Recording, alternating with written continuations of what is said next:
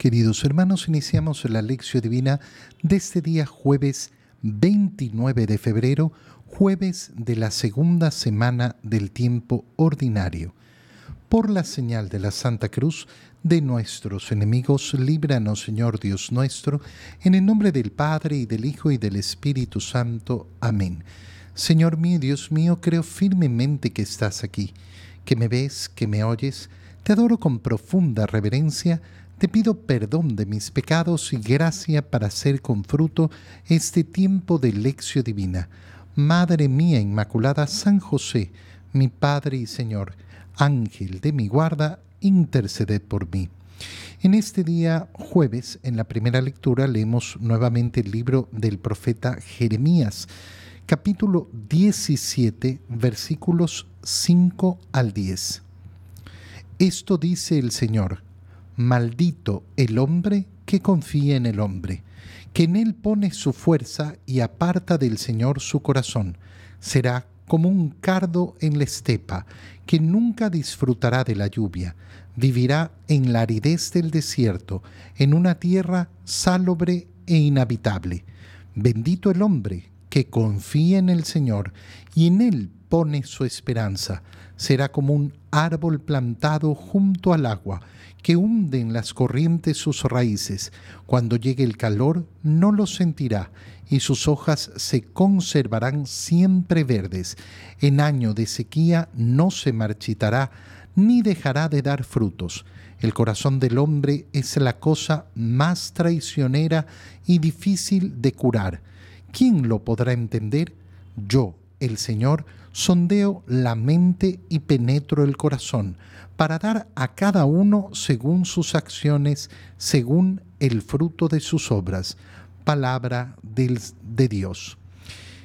Qué hermoso es escuchar en el profeta Jeremías estas palabras, porque deben marcar toda nuestra vida, toda nuestra existencia. Son palabras fundamentales, fundamentales para enfrentarnos a nuestra vida, a nuestra existencia, a nuestra misión, a nuestro camino.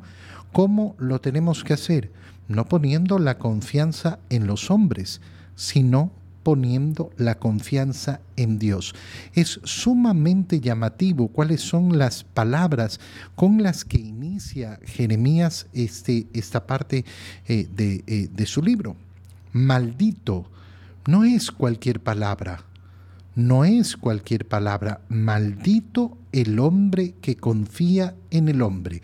Claro, lo primero que nos podemos preguntar es, ¿cómo? Yo no tengo que confiar en nadie. Tengo que ser un desconfiado de todos. No tengo que creerle a nadie nada de lo que me dicen. No, no, no, no, no, no, no me apuntan hacia allá las palabras, porque entonces si llevamos a extremo estas palabras y no sabemos entender qué es lo que nos están diciendo, caemos en ser una persona que no puede mm, relacionarse con nadie. Nosotros nos relacionamos con todas las personas en base a la confianza. Si no, no podríamos, no podríamos interactuar con nadie no podríamos establecer ninguna relación con ningún ser humano si no fuera porque se basa justamente en la confianza. Yo mm, conozco a una persona y ¿qué hago? Confiar en que el nombre que me da es el nombre que tiene, en que si me cuenta las cosas de su vida, esas son. Eh, si hacemos eh, un, pacto mínimo, eh, bueno, estamos confiados en que lo, lo cumpliremos. todas nuestras relaciones se permiten en, en la base de esa fe, de esa confianza. Pero entonces, ¿qué significa ese maldito el hombre que confía en el hombre, que mi fe, mi esperanza no puede estar basada en ningún hombre. Para decirlo de otro modo, no existe ningún Salvador que no sea Jesucristo. No existe nadie en este mundo que me vaya a brindar la salvación que no sea Jesucristo. Y esto es importantísimo. ¿Por qué? Porque nosotros vemos cómo el mundo está buscando siempre salvadores. Es impresionante cómo buscamos salvadores. Y por eso ves, eh, por ejemplo, la confianza desmedida que ponen las personas en eh, los proyectos políticos, en los políticos, en los candidatos, en los gobernantes. Eh, y cómo salen normalmente defraudados, defraudados, porque no me va a brindar la salvación porque no, no, no, va a transformar la existencia de la humanidad. Ningún hombre Ningún hombre, por más que ofrezca lo que ofrezca, va a darme lo que solo me puede dar Jesucristo. Esto se aplica además para no descorazonarnos por lo que hacen los demás. ¿Cuántas veces tenemos que escuchar a personas que eh, han perdido la fe o han encontrado, porque muchas veces es más esto, han encontrado la excusa para alejarse de la fe, porque yo tuve una mala experiencia con un sacerdote, yo tuve una mala experiencia con no sé qué, yo tuve una mala experiencia en mi comunidad, es que yo pertenecía a un grupo y me peleé con eh, los del grupo, eh, y dejé de ir a misa y dejé de participar y dejé de no sé qué. Bueno, para ti son esas palabras entonces. Maldito el hombre que confía en el hombre. Maldito, maldito. ¿Por qué? Porque se está automaldiciendo, ha decidido poner su confianza donde no tenía que ponerla. Eh, yo no estoy invitado a creer. ¿Por qué? Porque el testimonio de un sacerdote es perfecto. No, no estoy llamado a creer por eso. Yo estoy llamado a creer porque lo que se me predica es la palabra de Dios. Y por tanto mi confianza no está en el medio, está en aquel que es la fuente. Qué hermoso y qué bello y qué responsabilidad tenemos de evangelizar y evangelizar con el ejemplo, por supuesto. Y una persona que ha sido causa de la destrucción de la fe de otra persona, eh, ha causado efectivamente escándalo en otros, va a tener que responder al Señor. Pero a mí no me va a mover ni un pelo mi fe lo que hagan los demás, ni aunque sea el Papa. No es que se descubrió que el Papa hacía no sé qué cosa. Qué pena por él, qué pena por él. Rezaré por él, rezaré por su conversión, pero a mí no me va a cambiar en nada mi fe, porque mi fe nunca ha estado amparada en la vida de ningún hombre, sino en la revelación que me ha dado Dios y en la salvación que me ha ofrecido mi Señor Jesucristo. Ahí es donde se asienta mi confianza. Eh, maldito entonces el hombre que confía en el hombre y que pone en él su fuerza y aparta del Señor su corazón. Es decir, que ha confiado más en los hombres que en, en el Señor. Piensa, por ejemplo, lo que esto significa cuando nosotros vemos a las personas que se alejan de la iglesia para entrar en diferentes denominaciones cristianas o en sectas. Resulta que la confianza la hemos puesto en los hombres. La confianza, no, es que fulano fundó la iglesia no sé qué y yo le creo más a él que a Jesucristo al final, porque Jesucristo instituyó a sus apóstoles y fundó su iglesia. Y entonces yo creo que no, no, eso no es suficiente. Lo que Dios hizo no es suficiente. Yo confío más en lo que hizo un hombre en 1500, 1800, 1900, 2000 años después. No, pues yo no confío más en ese hombre que en mi Señor. Yo confío en mi Señor. Y por eso, ¿qué va a ocurrir? Dice Jeremías. Será como un cardo en la estepa que nunca disfrutará de la lluvia. Vivirá en la aridez. ¿Por qué? Porque no recibirá, no recibirá el fruto de la salvación. Pero en cambio, bendito el hombre que confía en el Señor y en Él pone su esperanza. Bendito, bendito verdaderamente el hombre que confía en el Señor y en Él, en Él, solamente en Él pone su esperanza. A mí no me va a brindar la salvación ningún hombre, me la brinda Dios. Y entonces será como un árbol plantado junto al agua que hunde en sus corrientes sus raíces. Cuando se enfrenta a los problemas, no lo sentirá no atravesará por todos los problemas. En el año de sequía no se marchitará ni dejará de dar frutos. entonces Jeremías entra en una parte preciosa. El corazón del hombre es la cosa más traicionera y difícil de curar. Por un lado, traicionero, es decir, un hombre puede traicionar con mucha facilidad y puede traicionar a pesar de haber jurado su fidelidad, su lealtad. Puede traicionar con facilidad y por eso estamos llenos de esas historias. Es que yo nunca imaginé que fulano me iba a traicionar a mí. ¿Por qué no lo imaginaste? Porque habías puesto tu confianza absoluta en que esa persona iba a responder a todas las expectativas, no, no es raro. No es raro y por eso vemos como un hombre eh, que ha estado junto a su esposa por muchos años en un segundo puede traicionarla, abandonarla, dejarla, como una mujer puede hacer exactamente eh, lo mismo. El corazón del hombre es la cosa más traicionera. A mí no me llama la atención entonces eh, lo traicionero. Y en segundo lugar, dice Jeremías, difícil de curar. Difícil de curar. El corazón del hombre no cura con facilidad. Esto nos podría llevar a una meditación completa. Eh, de, eh, de, larga duración. ¿Por qué? Porque hay que entender que cuando uno ha sido lastimado, no se cura fácilmente. Y eso nos lleva a ser comprensivos con el dolor de los demás, a ser comprensivos que, mira, si yo eh, puse mi confianza en uno y resulta que me traicionaron y por eso me alejé de la iglesia, ¿qué tengo que tener yo?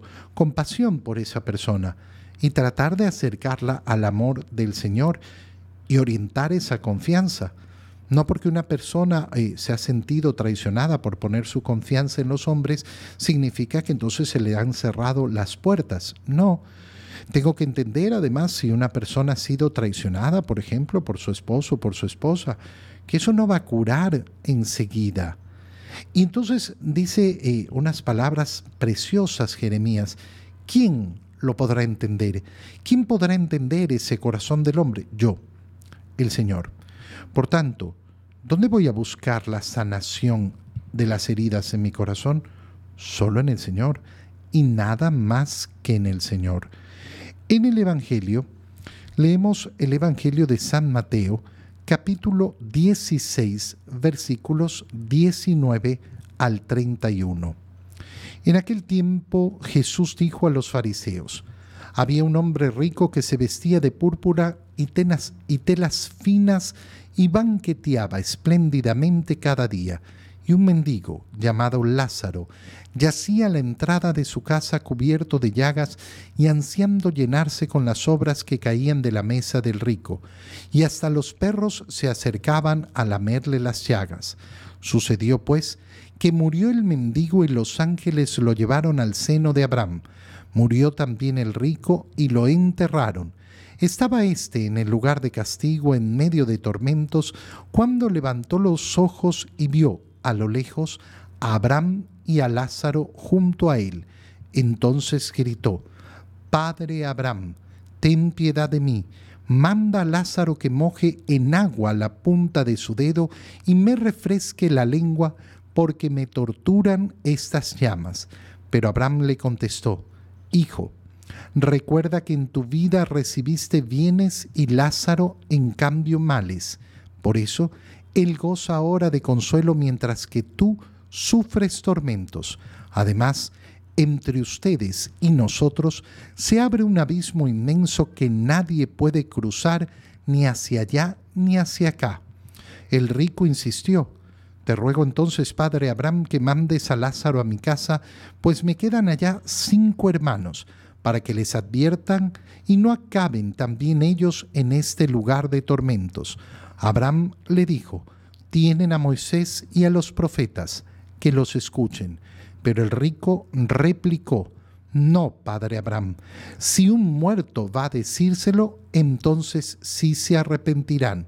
Abraham repuso, si no escuchan a Moisés y a los profetas, no harán caso ni aunque resucite un muerto. Palabra del Señor. La parábola que cuenta Jesús a los eh, fariseos, a los escribas, es eh, sumamente importante eh, y muy clara. ¿Cuál es, ¿Cuál es la primera idea fundamental que nos está transmitiendo el Señor?